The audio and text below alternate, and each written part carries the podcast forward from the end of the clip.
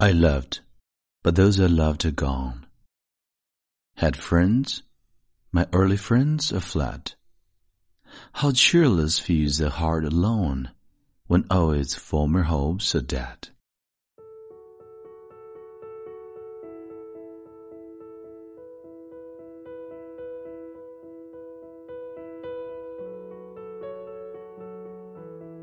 嗨，亲爱的朋友，你好，欢迎收听英语美文朗读， 我是你的朋友孟非 Phoenix。今天和你分享的美文是来自英国诗人拜伦的作品。我愿做无忧无虑的小孩。I would I were a careless child.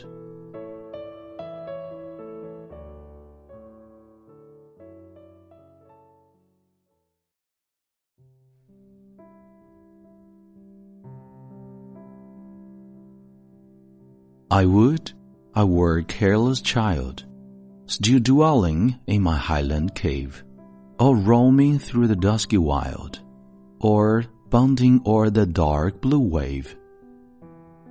The cumbrous pomp of Saxon pride accords not with a free-born soul, which loves the mountain's craggy side, and seeks the rocks where billows roll.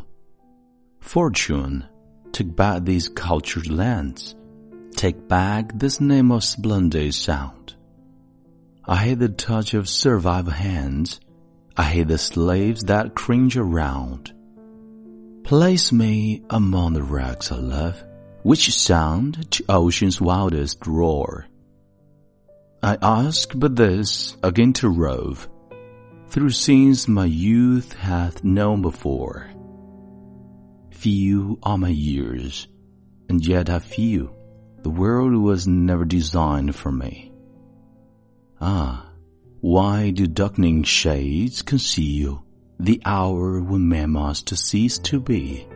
Once I beheld a splendid dream, a visionary scene of bliss. Truth, wherefore did thy hated beam wake me to a world like this?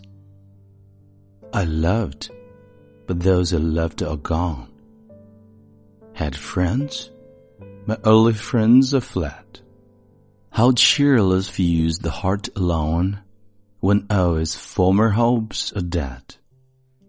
Though gay companions o'er the bowl dispel love while the sense of ill, though pleasure stirs the maddening soul, the heart the heart is lonely still.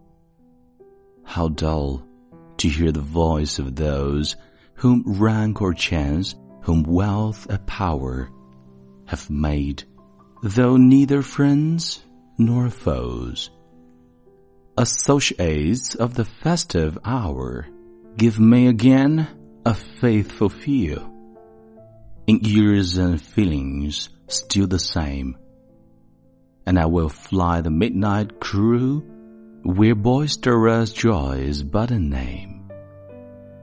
And woman, lovely woman, thou my hope, my comforter, my all, how cold must be my bosom now, when even thy smile begins to pall. Without a sigh would I resign the busy scene of splendid woe to make that calm contentment mine, which virtue knows or seems to know. Fain would I fly to haunts of men. I seek to shun, not hate mankind. My breast requires the sullen glen, whose gloom may suit a darkened mind.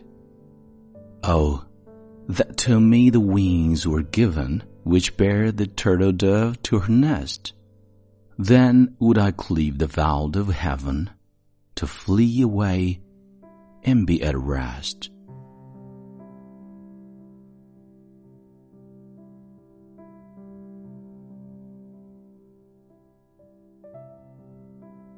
你现在收听的是英语美文朗读，本期节目到这里就结束了。 你可以在微信订阅号搜索并关注“英语美文朗读”，来收听更多暖声英语节目。我是孟非 Phoenix，感谢你的收听。Thanks for listening and see you next time.